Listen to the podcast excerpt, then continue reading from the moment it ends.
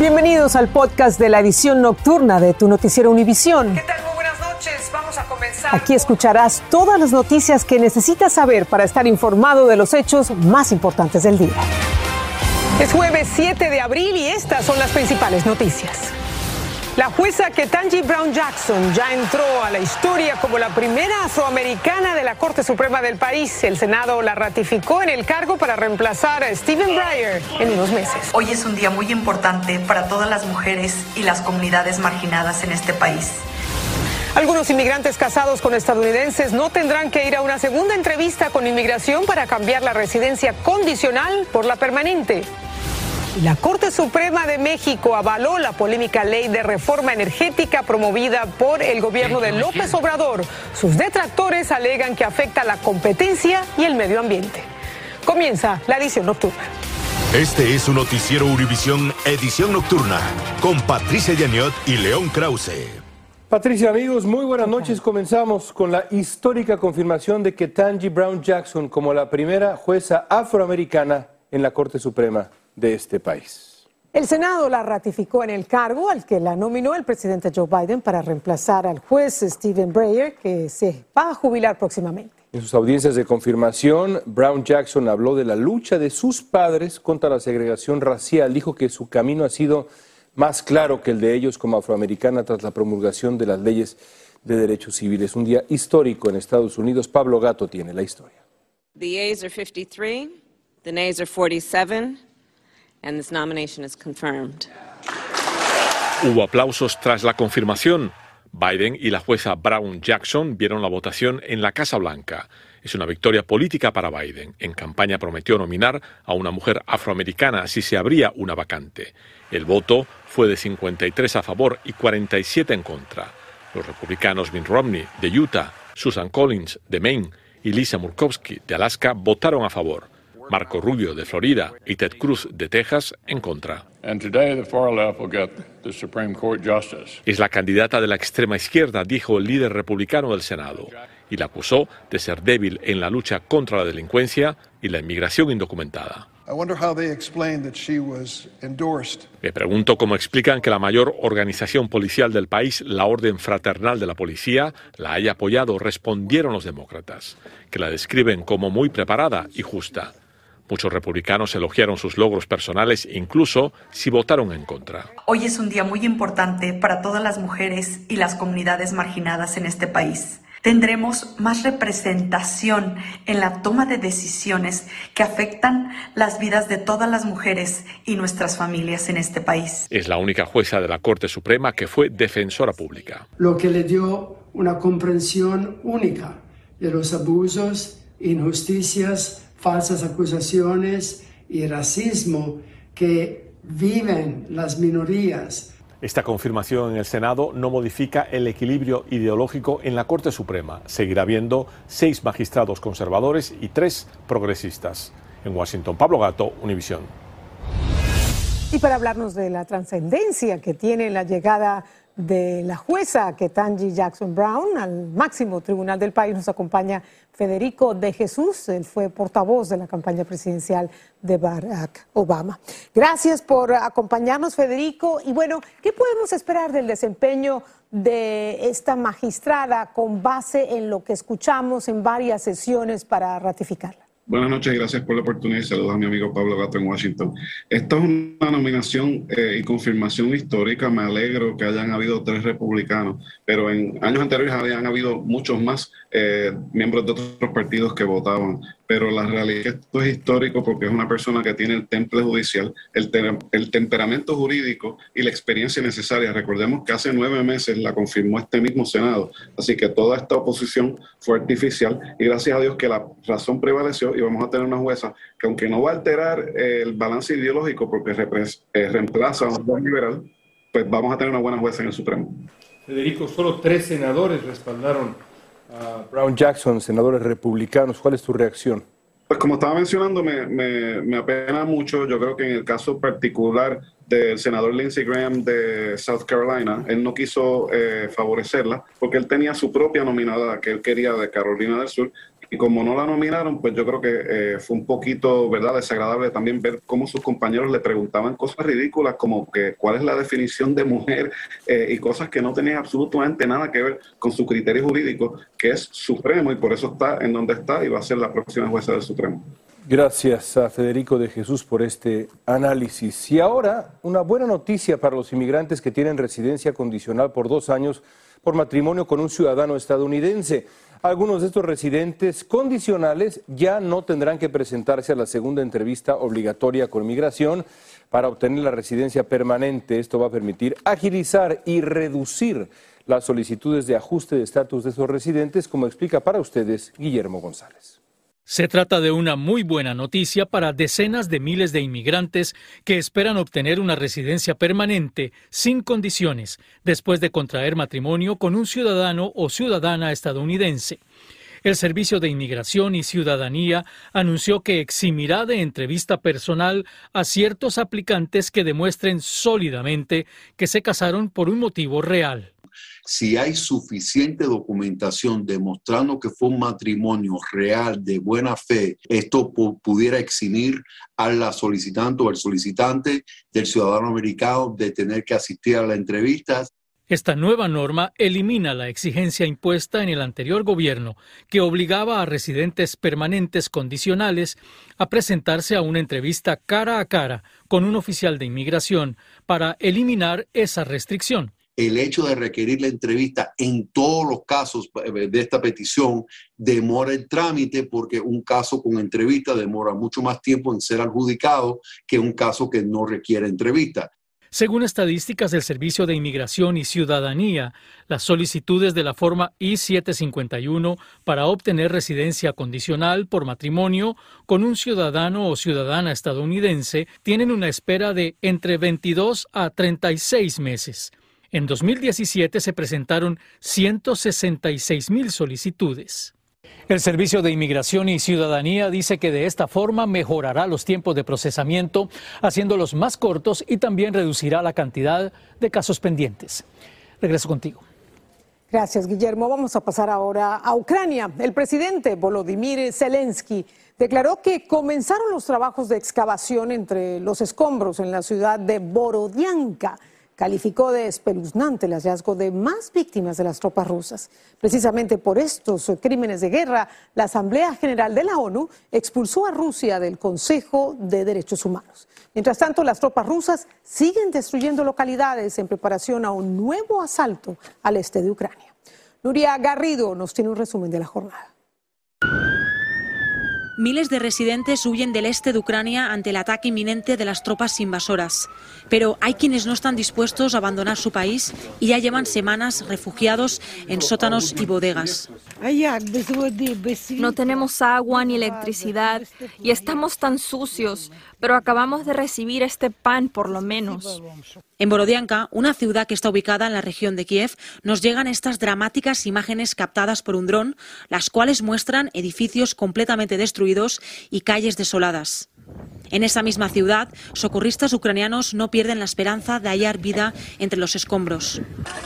Y en zonas cercanas a la ciudad de Chernihiv, los residentes continúan la lucha por sobrevivir tras los bombardeos rusos. Concretamente en uno de los barrios que ha sido más atacado y más castigado por las tropas rusas. Y es que además, según nos cuentan los vecinos que han estado aquí, hace tan solo cinco días que han dejado de escuchar los bombardeos y por lo tanto todavía viven con el temor, con el miedo a que todo vuelva a ocurrir. Allí nos hemos encontrado este matrimonio, el cual decidió quedarse en este barrio cuando la invasión empezó.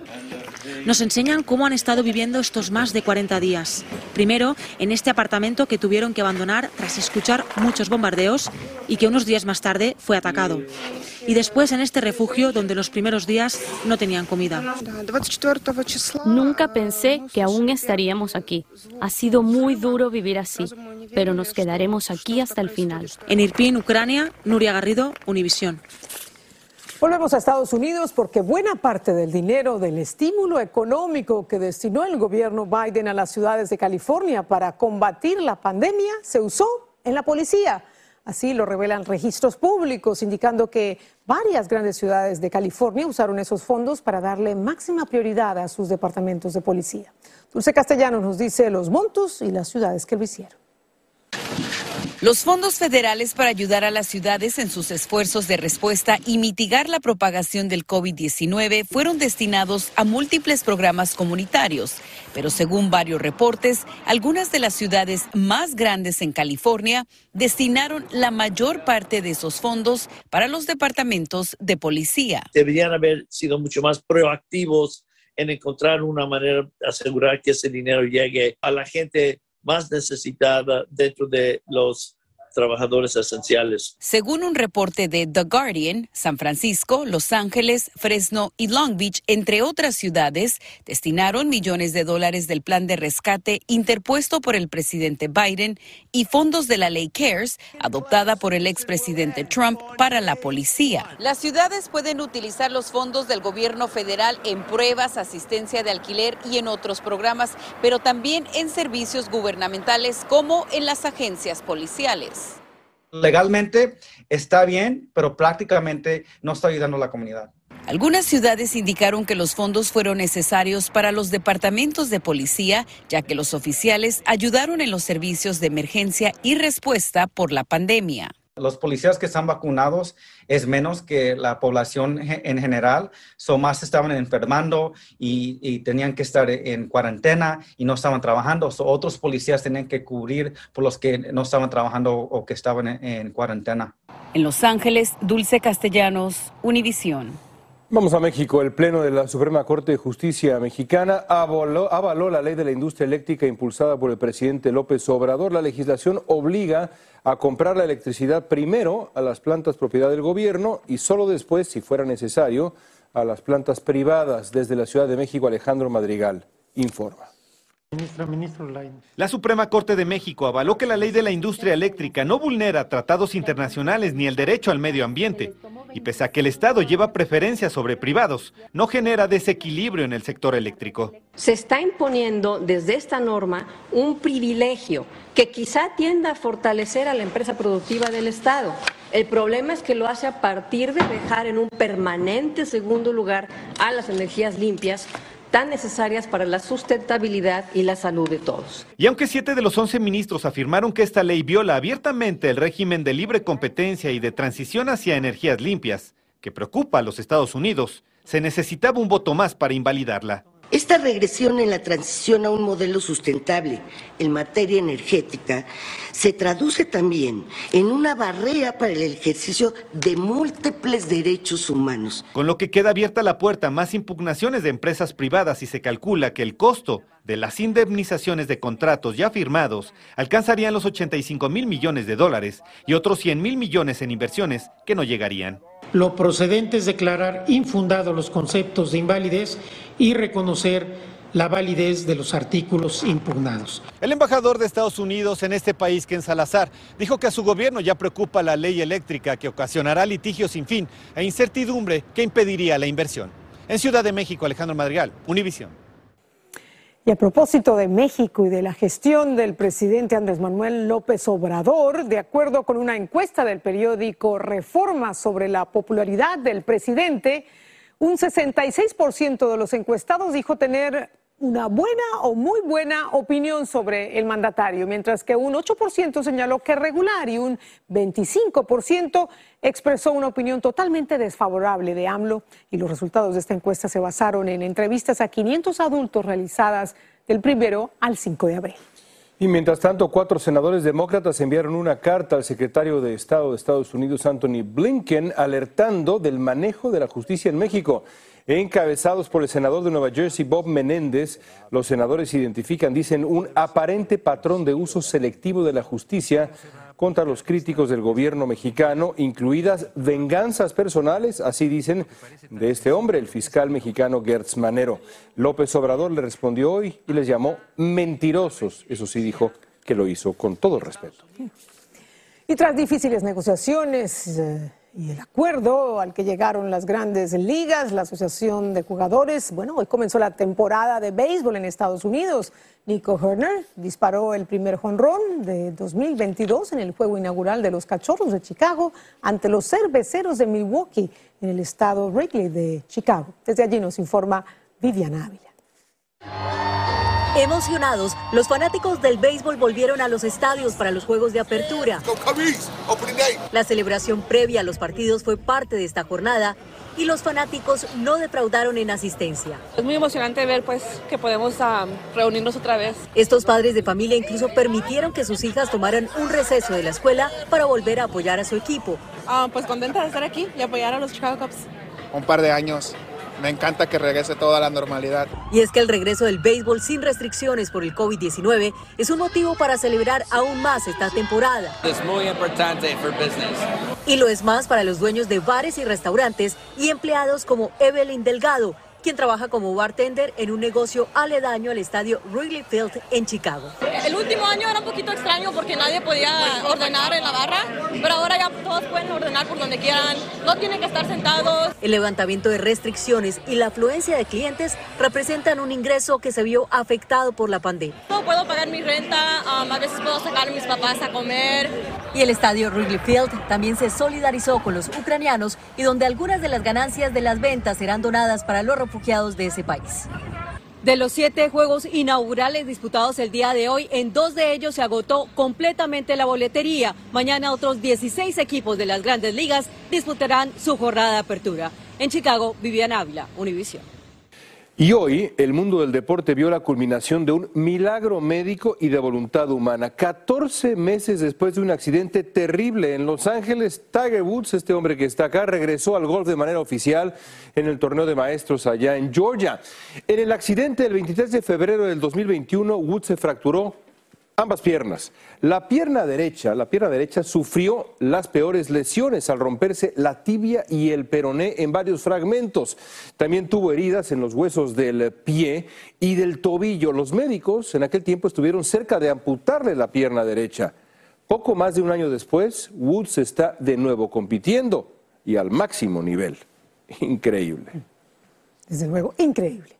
La expectativa de vida en el país sigue reduciéndose. En 2021 un estudio revela que cayó poco menos de medio año a 76.6 años. Esto continuó la tendencia de 2020 cuando la esperanza de vida se redujo en casi dos años. Y en esos eh, dos años de pandemia, unos 900 mil estadounidenses murieron de coronavirus. Más de un millón de clientes siguen sin electricidad después del apagón masivo en Puerto Rico. Y la defensa del expresidente de Honduras, Juan Orlando Hernández, estudia una maniobra jurídica para evitar su extradición a Estados Unidos. Volvemos.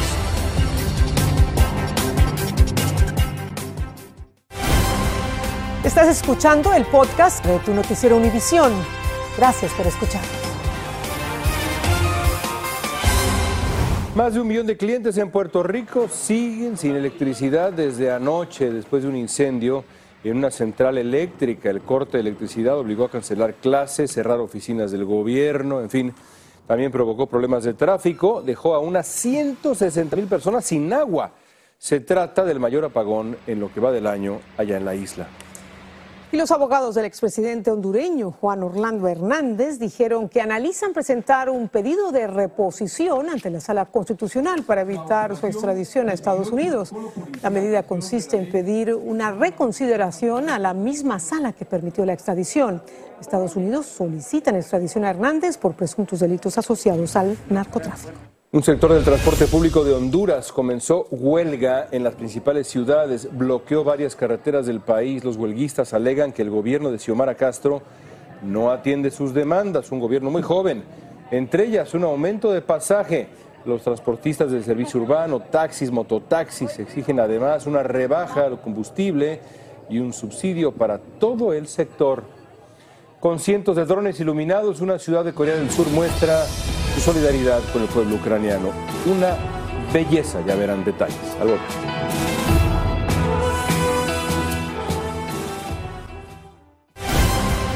Estás escuchando el podcast de tu noticiero Univisión. Gracias por escuchar.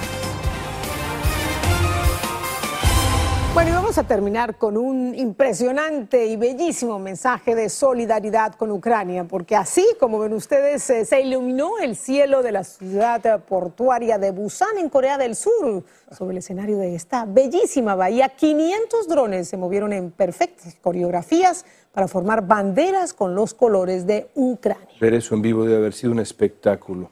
La ciudad dijo que organizó el espectáculo de luz para apoyar al pueblo ucraniano. Vea nada más esto, que resiste la invasión rusa. Los drones formaron consignas como no a la guerra y como vemos hasta una paloma de la paz y múltiples banderas ondeando de Ucrania. Qué lindo. Otro dron estará tomando esa imagen desde las alturas. Bueno, así llegamos al final. Gracias, que descansen. Noticiero Univisión, siempre a tu lado. Así termina el episodio de hoy de Tu Noticiero Univisión. Gracias por escucharnos.